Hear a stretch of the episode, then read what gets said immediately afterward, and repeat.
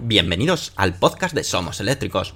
Yo soy Antonio Sánchez y te voy a acompañar durante los próximos 30-40 minutos que dura este podcast. El objetivo de este podcast es difundir y dar a conocer más sobre los vehículos eléctricos, energía sostenible y tecnología aplicada a los vehículos. El contenido del podcast contará inicialmente con tres apartados diferenciados. Por una parte, hablaremos de las noticias más destacadas ocurridas sobre vehículos eléctricos. Continuaremos con un apartado de Tesla, llamado Espacio Tesla, donde te hablaremos de curiosidades y experiencia de uso de un Tesla.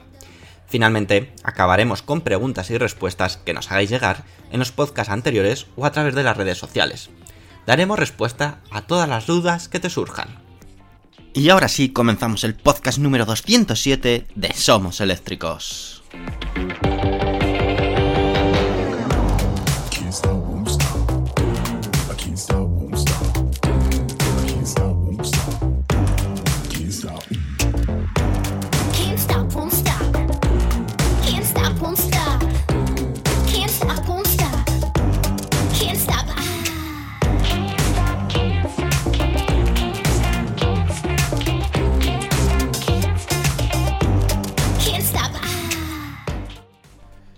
Muy buenas y bienvenidos a otra entrega del podcast oficial de SomosEléctricos.com. Otro lunes estamos aquí para traerte todas las novedades sobre movilidad eléctrica. Y aunque estamos en agosto, pues la verdad es que está habiendo muchísimo movimiento dentro de los fabricantes. Y vamos a empezar este podcast hablándote de un Muscle Car 100% eléctrico. La verdad es que si hace unos años os decimos de que los populares coches conocidos como Muscle Car iban a ser eléctricos, probablemente nos hubierais catalogado de locos o incoherentes. Pero la realidad es otra, y podemos afirmar que los Muscle Car también estarán presentes en la era eléctrica del sector de la automoción, y para ello tendrán que hacer importantes cambios, aunque algunos fabricantes aseguran que mantendrán la esencia. Como ejemplo de tal cambio tenemos el Dodge Charger Daytona SRT Concept, un prototipo que ha sido presentado en las últimas horas por la marca Dodge. Dodge pertenece a Stellantis y marca el camino a seguir para este tipo de vehículos, pues digamos, tan peculiares. La marca Dodge ha catalogado este prototipo como una muestra de lo que serán sus coches en los próximos años, asegurando que el vehículo eléctrico Dodge se conducirá como un Dodge, tendrá un aspecto de un Dodge y sonará como un Dodge. Sobre este último punto, el sonido de un Dodge, la marca apostará por simular el sonido de sus coches de combustión en esta era eléctrica para que aquellos nostálgicos del sonido de coches potentes, pues siga viva en la era eléctrica. Obviamente esta simulación será de forma electrónica, por lo tanto se espera que se pueda activar o desactivar a gusto del consumidor. En esta ocasión, Dodge ha querido mantener en este concept un diseño continuista tanto en el interior como en el exterior del vehículo, aunque sí que se ha dotado de algunos detalles modernos y actuales. En nuestra página web tienes fotos sobre el Dodge Charger Daytona SRT Concept que puedes ver y en nuestro canal de YouTube también en el último Eléctricos TV eh, pues puedes ver digamos el vehículo en cuestión en, marcha, en movimiento, en, en vídeo. ¿Y qué podemos hablar de las prestaciones de este vehículo? Pues la verdad es que en este caso Stellantis o Dodge no ha querido hacer mucho énfasis en las prestaciones del vehículo. Y es que al tratarse de un concept podrá haber variaciones con la versión final de producción si finalmente se produce. Porque no está claro que sea un vehículo de producción, sino que sea más una muestra de todo aquello que va a incluir Dodge en sus próximos vehículos.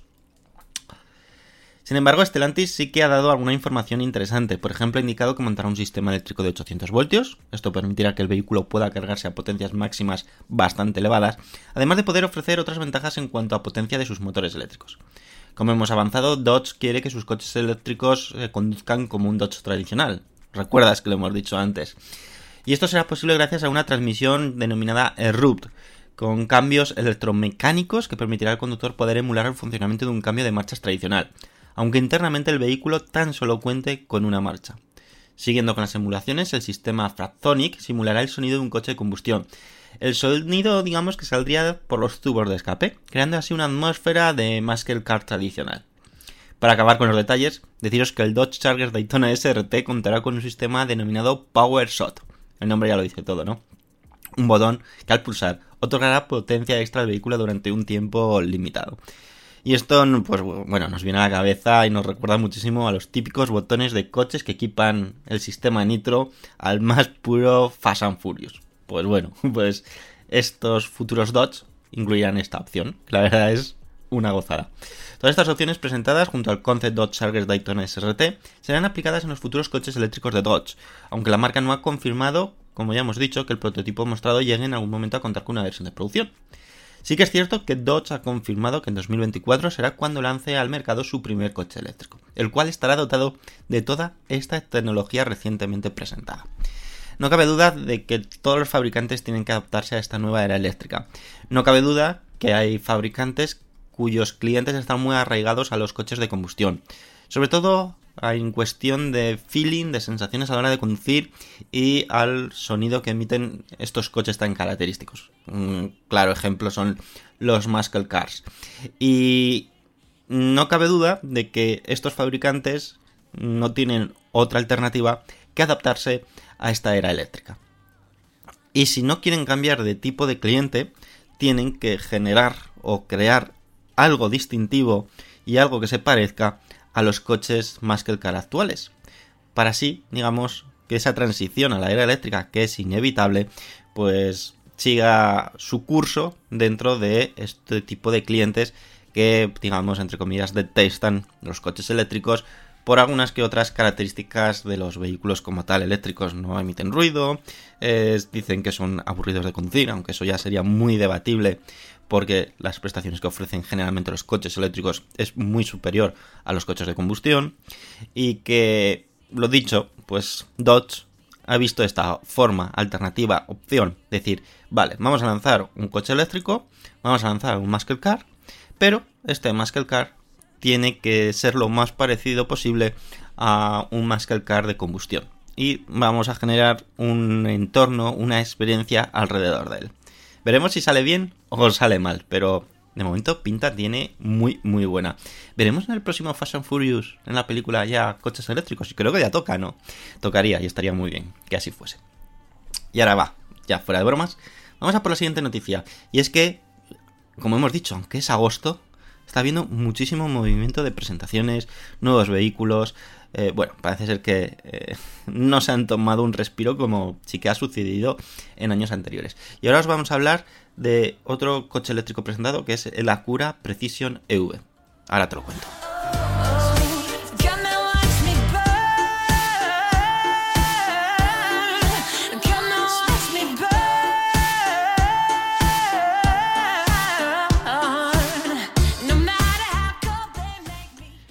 En Europa quizás la marca Acura no sea tan conocida como otras marcas premium como podría ser el caso de la marca premium de Toyota, Lexus. Seguro que Lexus os suena a todos. Sin embargo, en otros países como Estados Unidos, esta marca premium de Honda, que Acura es la marca premium de Honda, goza de gran aceptación y popularidad.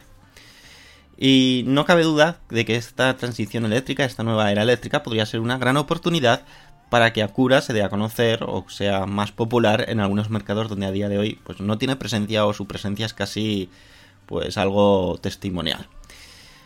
Y bien, hoy os venimos a hablar del nuevo coche eléctrico de Acura. No ha sido hasta ahora cuando por fin hemos conocido los planes de la compañía en cuanto a la electrificación, y es que ha presentado lo que será su primer sub eléctrico, qué raro, ¿verdad? Un sub eléctrico, el Acura Precision EV Concept, el cual ha sido mostrado en Monterrey Car Week. Además, Acura adelantó de que el Precision EV saldrá a la venta en 2024, dando así un paso importante hacia la electrificación de la marca. Volviendo a su marca matriz, Honda, estamos viendo como en general los fabricantes japoneses están siendo realmente lentos en apostar por los coches eléctricos. Es curioso, ¿verdad? Algo que podría perjudicarles en un futuro cercano y perder sus posiciones actuales. Y me parece curioso porque mm, lo estamos viendo en casi todas las marcas de origen japonés. Es cierto que a lo mejor en Japón el vehículo eléctrico no está teniendo aceptación. Pero al ser marcas internacionales, me extraña y me sorprende de que no estén poniendo el foco también en lo que está sucediendo fuera de Japón.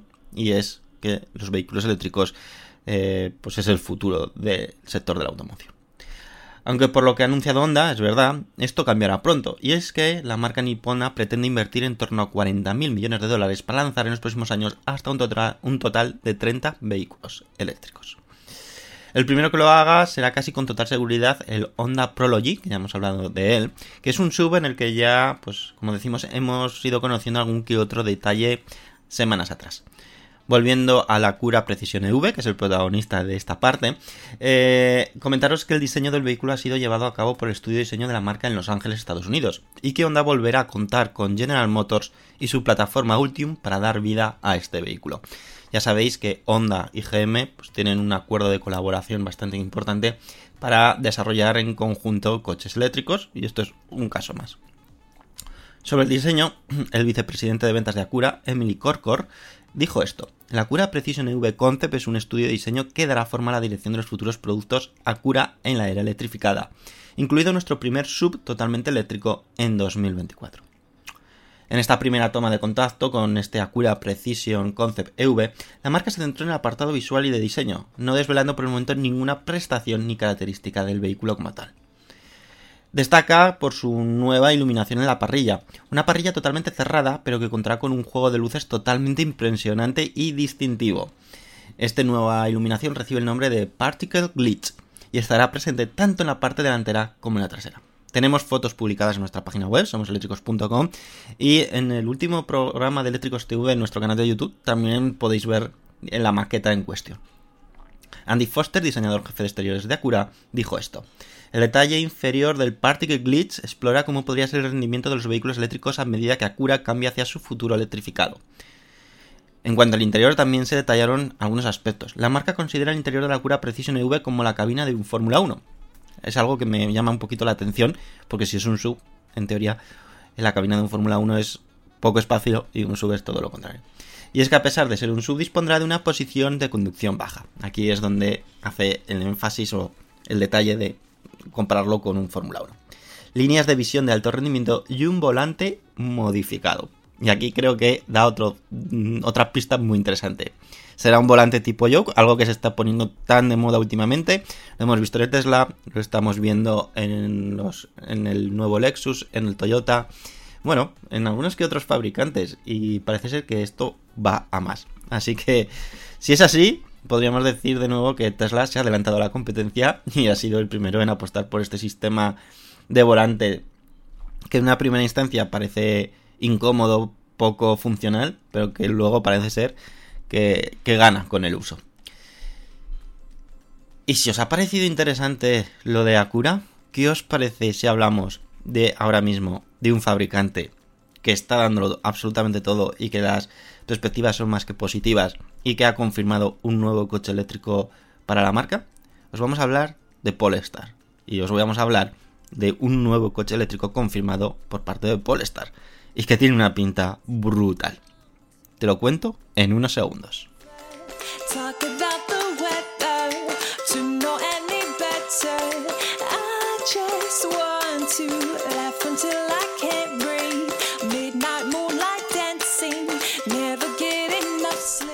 A pesar de que Polestar actualmente tan solo comercializa un coche eléctrico, el Polestar 2, que ya hemos hablado de él bastante y lo hemos podido probar, como sabéis, tenemos vídeos, tenemos una completa review en nuestra página web. Bueno, conocemos de primera mano el vehículo.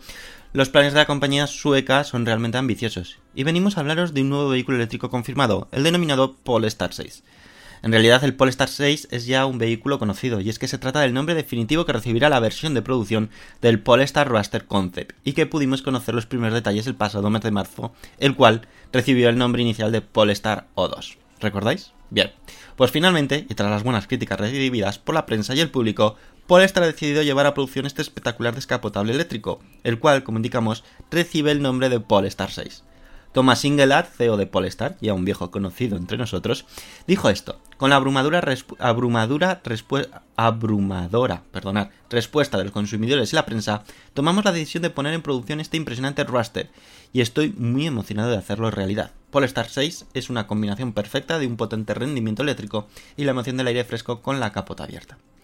Entre los pocos datos técnicos y prestacionales que se saben a día de hoy del Polestar 6, podemos destacar que será un vehículo, pues digamos, heredado del Polestar 5, antiguamente conocido como Polestar Precept. Contará con un sistema eléctrico de 800 voltios y una potencia que podrá alcanzar hasta los 650 kilovatios, 884 caballos. Esto se traduce en una aceleración de 0 a 100 km hora en apenas 3,2 segundos. Además, su capota rígida se construirá sobre la plataforma de aluminio adherido de Polestar, lo que le convertirá en un elemento muy liviano, pero a su vez muy resistente. Por otra parte, Polestar ha confirmado una versión especial de lanzamiento del Polestar 6, una tirada de tan solo 500 unidades denominado la Concept. Esta edición contará con un color exterior exclusivo, el denominado Azul Sky, que es el que se ha podido ver en las Concepts, combinado con un interior de cuero eh, claro y unas llantas de 21 pulgadas que contará con el mismo diseño de las mostradas en el Concept. Polestar ha indicado que el objetivo de la marca es iniciar la producción para 2026. Más adelante irán desvelando más datos del vehículo, aunque de momento han facilitado ya una web con alguna información del Polestar 6 y con la opción atentos de poderlo reservar. Eh, eso sí, solamente por la edición especial de lanzamiento. Aunque si quieres ser uno de esos 500 unidades exclusivas, pues tendrás que abonar inicialmente 25.000 dólares en el proceso de reserva. Entendemos que esta reserva luego puede ser eh, reembolsable en el caso de que no confirmes el pedido, aunque no lo deja del todo claro. Y sí que eh, Polestar ha marcado un precio orienta- orientativo, ya dice que puede ser que no sea final, de esta versión tan especial, la Concept Edition del Polestar 6, y que tendrá un precio de 200.000 dólares. Esto nos hace pensar que el Polestar 6 pues, va a ser un digno rival, no cabe duda, del futuro Tesla Roadster, del nuevo Tesla Roadster, que esperemos que antes de 2026 tengamos primero noticias de él y que ya se esté fabricando, comercializando y entregando, porque se echa en falta eh, ya tener novedades sobre, ese, ese vehículo, aunque como sabéis Tesla está dando prioridad a otros productos y a otras necesidades antes del eh, Tesla Roadster, que, que lógicamente es más un vehículo de capricho que de otra cosa. Pero bueno, la cosa se sigue poniendo interesante, una nueva competencia para el Tesla Raster y que viene en forma de Polestar 6.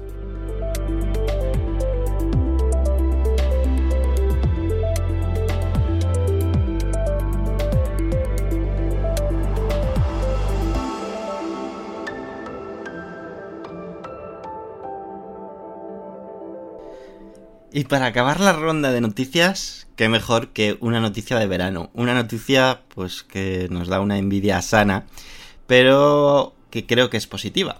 Positiva y ahora entenderéis por qué. Os vamos a hablar del lujoso yate sostenible de Fernando Alonso. Pues sí, el nuevo yate de Fernando Alonso es totalmente sostenible ya que se impulsa gracias a la energía del sol. El piloto asturiano de la Fórmula 1, Fernando Alonso, creo que es conocido por todo el mundo, ha apostado por un impresionante yate que tiene una importante peculiaridad respecto al resto de yates del mercado. Y es que es un yate totalmente sostenible y que usa la energía del sol para surcar los mares. En realidad, Fernando Alonso no es el primero en haber apostado por este yate. Varias celebridades del mundo del motor ya cuentan con un modelo similar al elegido por el piloto español, al menos de la misma naviera.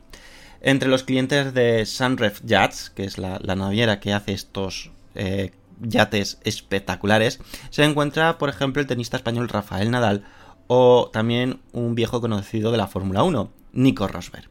El modelo exacto adquirido por Fernando Alonso es el Catamarán 60 Sunref Power Eco, el cual monta un motor eléctrico que es propulsado gracias a la energía del sol, que se capta gracias a las placas solares que se encuentran repartidas por toda la embarcación. Gracias a estas placas se obtiene suficiente energía para almacenarse en las baterías y ser usada cuando la embarcación lo requiera. En cuanto a la capacidad de este yate es de 12 personas más 4 personas de tripulación, es decir, 16 personas. Por lo tanto nos encontramos ante un yate de generosas dimensiones y, como no, rodeada de lujo y comodidades. Y es que a pesar de que el precio no ha salido a la luz, se estima que ronde los 4 millones de euros. Recordemos que Fernando Alonso, a través de su marca Kimoa, también apostó por la movilidad eléctrica lanzando sus primeras bicicletas eléctricas de, de, Kimoa y que os dimos información al respecto en nuestra página web en su momento. Para que os hagáis un poco la idea del yate que es, en nuestra página web, en somoseléctricos.com, os facilitamos el acceso a un vídeo donde el expiloto de Fórmula 1, Nico Rosberg, visita el barco de Rafael Nadal y lo muestra al completo. Así que nos podemos hacer un poco la idea pues, de todo lo que ofrece este espectacular yate. No cabe duda que este tipo de embarcaciones de lujo, eh, su futuro pasa por electrificarse y ser totalmente autónomos en cuanto a la obtención de energía. Y Sunref Yachts ya ha marcado el camino a seguir. ¿No crees? Pues nada, ¿quién se da una vuelta en el barco de, en el barco de Fernando Alonso. Ojalá, ¿verdad?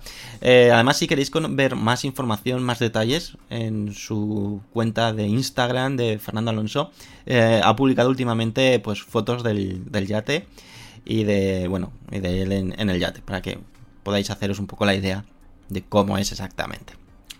Y ahora ya sí, nos vamos a ir al espacio Tesla que tenemos cosas interesantes que contaros. Así que vamos a ello.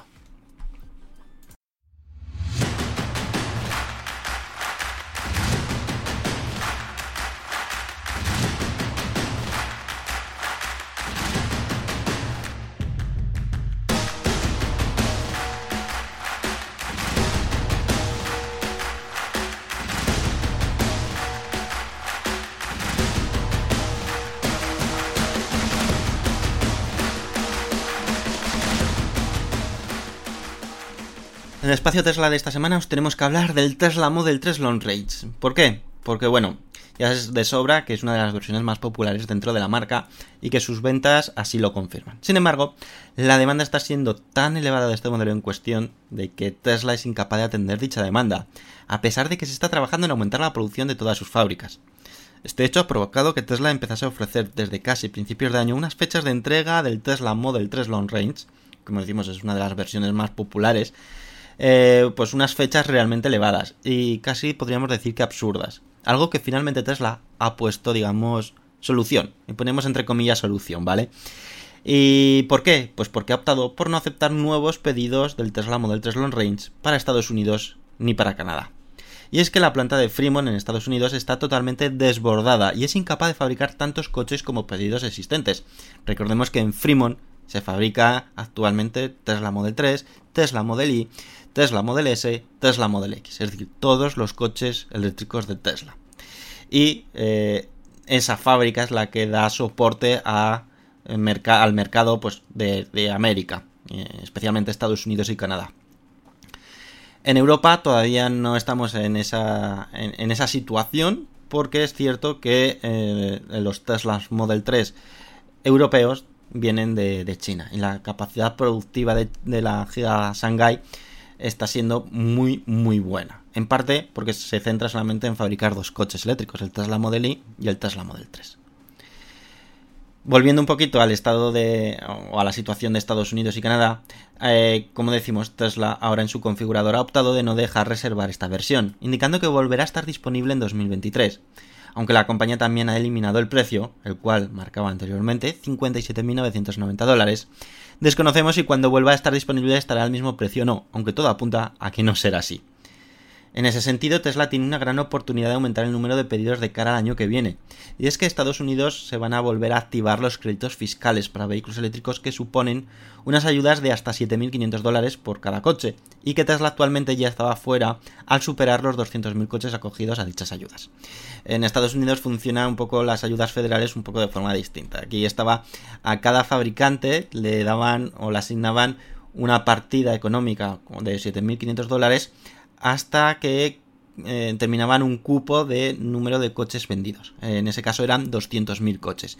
Creo recordar que ni GM ni Tesla ya podían acceder a esas ayudas porque, o bueno, los clientes de coches Tesla podían acceder a esa ayuda porque ya habían superado los 200.000 coches vendidos eléctricos y que se habían acogido a la ayuda. Aunque, como decimos, ahora, debido a estos nuevos cambios legislativos, ya no va a haber un límite de número de coches. Por lo tanto, va a beneficiar considerablemente aquí a, Tesla y a los clientes de Tesla.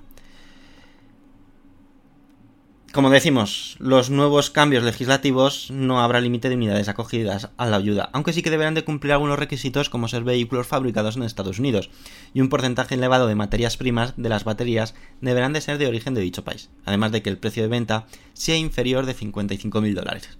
Con estas condiciones, muy pocos coches eléctricos que se comercializan en Estados Unidos se podrán acoger a las ayudas, aunque el Tesla Model 3 Long Range, la versión que ahora mismo no está disponible, si ajustan un poquito el precio, hay una diferencia de unos 2.990 dólares, que probablemente se haga el esfuerzo, sí que entrarían en estas nuevas ayudas. Y ya sabéis lo que todo esto puede suponer para la compañía de Elon Musk. Pueden disparar absolutamente las ventas de los coches Tesla en Estados Unidos como ya sucedió en su momento. Así que bueno, esperemos que este cese del Tesla Model 3 Long Range no llegue a Europa y que se siga comercializando tal como se está comercializando actualmente. Quizás donde más problemas hay en Europa es para el Tesla Model Y, aunque hay buenas noticias, porque la Giga Berlín, la Giga Factory de Europa, se está ya centrando muchísimo en aumentar la producción del Tesla Model Y en varias versiones y eso pues supondrá un alivio a la hora de fechas o fechas de entrega bastante elevadas, algo que ha sucedido en algún que otro momento. Y ahora ya solamente me queda eh, irnos a, a, ver qué comentasteis en el anterior podcast, así que no vamos a perder más tiempo para dejaros ya tranquilos y podáis disfrutar de las vacaciones. Así que venga, vamos a ello.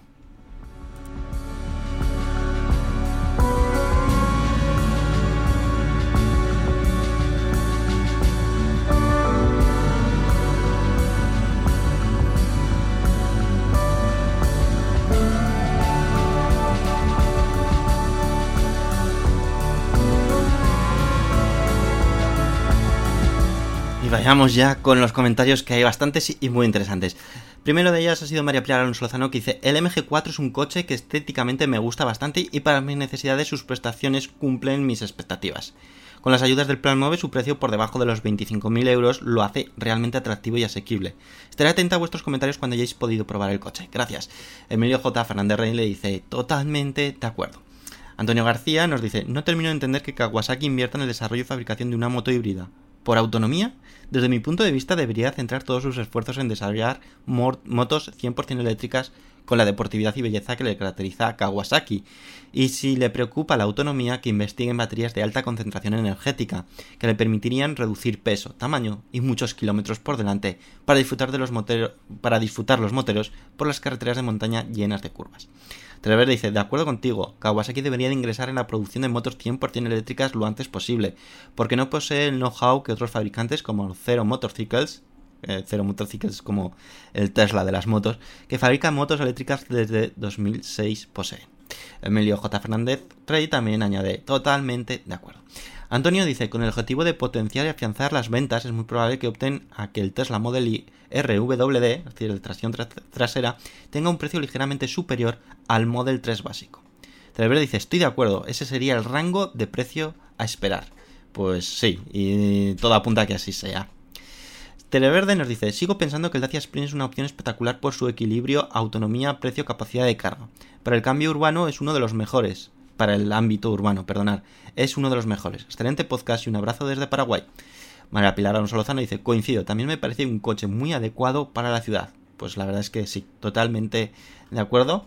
Precio económico, suficiente autonomía para el día a día, sin muchos lujos, pero es que es lo que ofrece Dacia. Es decir, y se mantiene ahí en esta era eléctrica. Rubén dice, qué raro que ningún ID en el ranking de ventas. La verdad es que sí, es muy curioso cómo parece ser que los coches de Volkswagen eh, o del grupo Volkswagen se hayan ido para abajo, ¿eh? sobre todo pues debido a la oferta que tienen actualmente de Volkswagen ID, de la gama ID, que no haya ni un solo coche dentro de ese top. Jonathan Pastor nos dice, buenas, soy Jonathan Pastor y quiero lanzar una crítica a los fabricantes de eléctricos. Cualquier eléctrico decente, amplio, potente y familiar ronda los 50.000 euros. Ante el posible inconveniente que si tiene una autonomía estimada de 400 kilómetros, en realidad solo sean 200 si vas cargado de equipaje y viajas con familia. No digamos si usas aire acondicionado o calefacción. Por tanto, los fabricantes de eléctricos deben espabilar si no quieren que muchos partidarios del eléctrico puro pudiésemos optar por un híbrido. Deben bajar costes y aumentar autonomía, más si comparamos con los coches de gasolina y muchas gracias a Somos Eléctricos, un gran podcast. Muchísimas gracias Jonathan por tu opinión, por tu comentario. Y a ver, el tema de la autonomía, pues eh, es algo que va a ser criticable prácticamente hasta la saciedad. Que ojalá hubiese coches eléctricos con una autonomía bárbara, excelente, que no se tuviese prácticamente que parar a cargar y que su precio fuese económico. Todo llegará, eh, está claro que todo llegará, pero a día de hoy todavía estamos ante una tecnología muy incipiente, muy nueva, y eso significa costes de desarrollo todavía elevados. Eh, yo creo que en unos pocos años ya el precio se equipará con los coches de, gasolina y prestaciones en cuanto a autonomía probablemente también.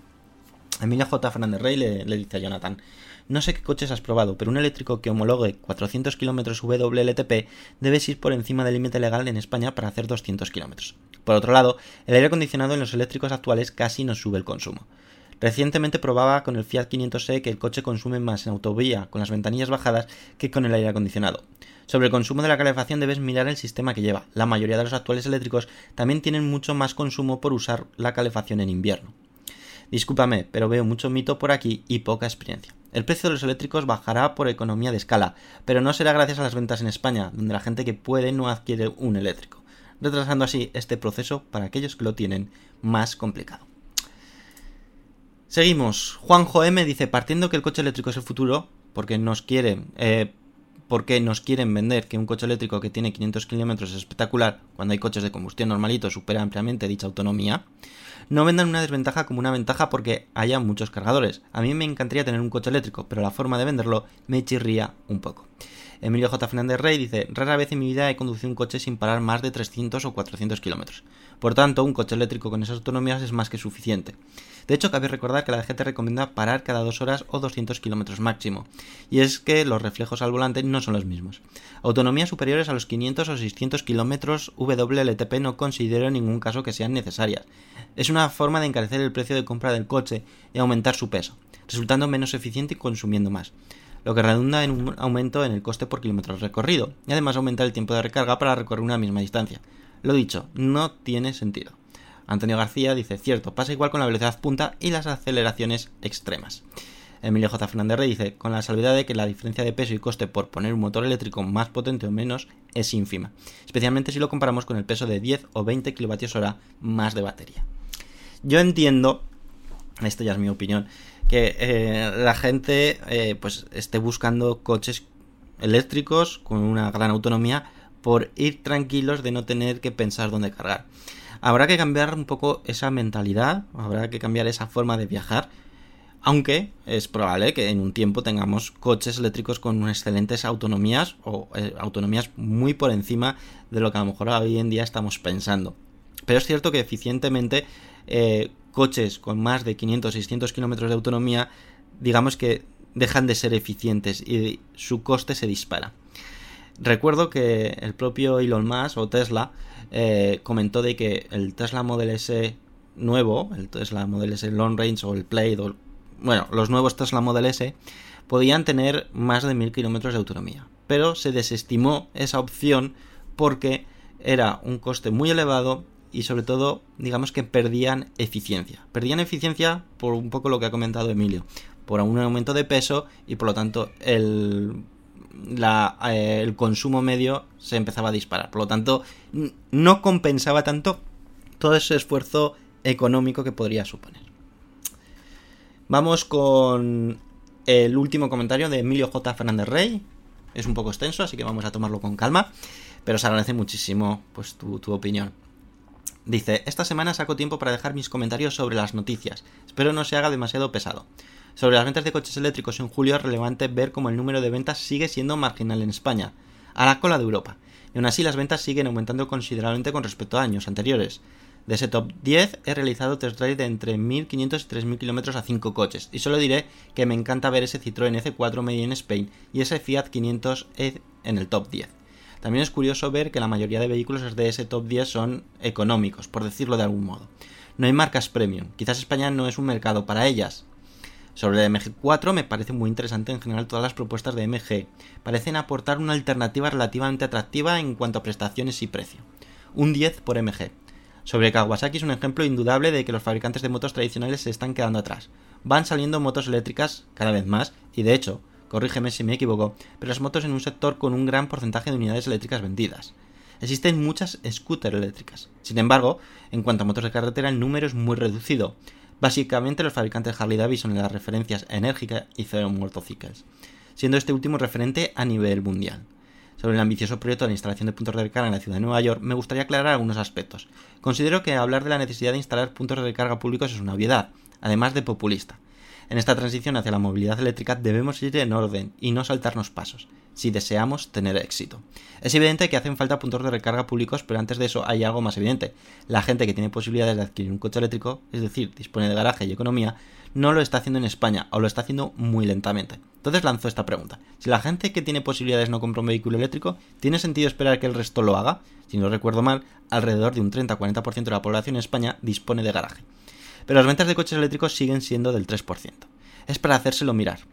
La instalación de estaciones de intercambio de baterías al estilo NIO puede parecer interesante, pero la inversión necesaria junto a la rentabilidad y usabilidad no lo concibo como proyecto sólido. Comentáis que las recargas pueden realizarse lentas, pero dejar una batería al 100% parada esperando a ser colocada en un vehículo eléctrico también aumenta la degradación. No sé, el intercambio de baterías es un tema que no termino de ver claro.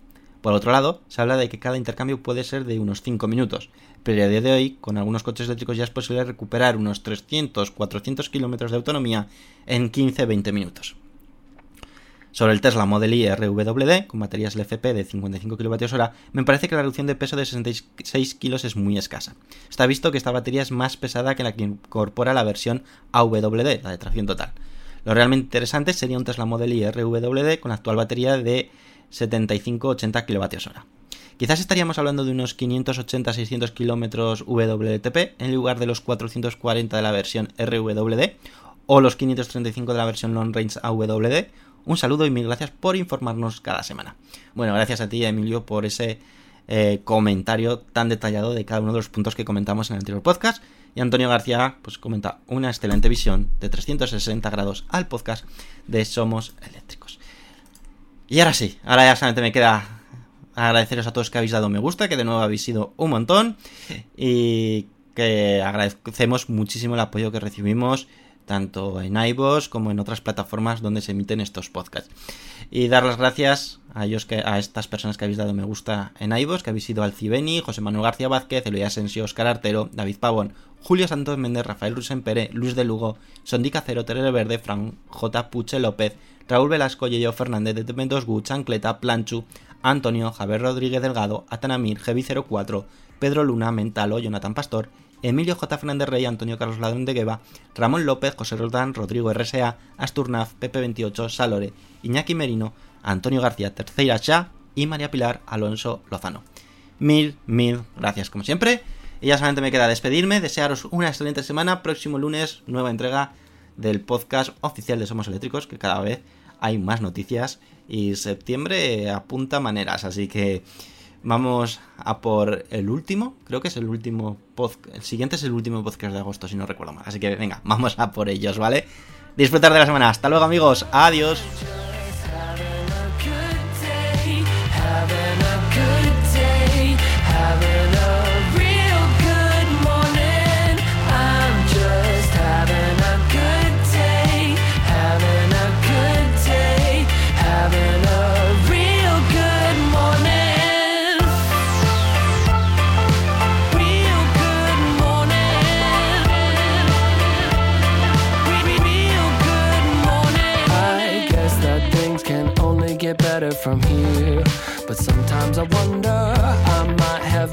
Love of my life.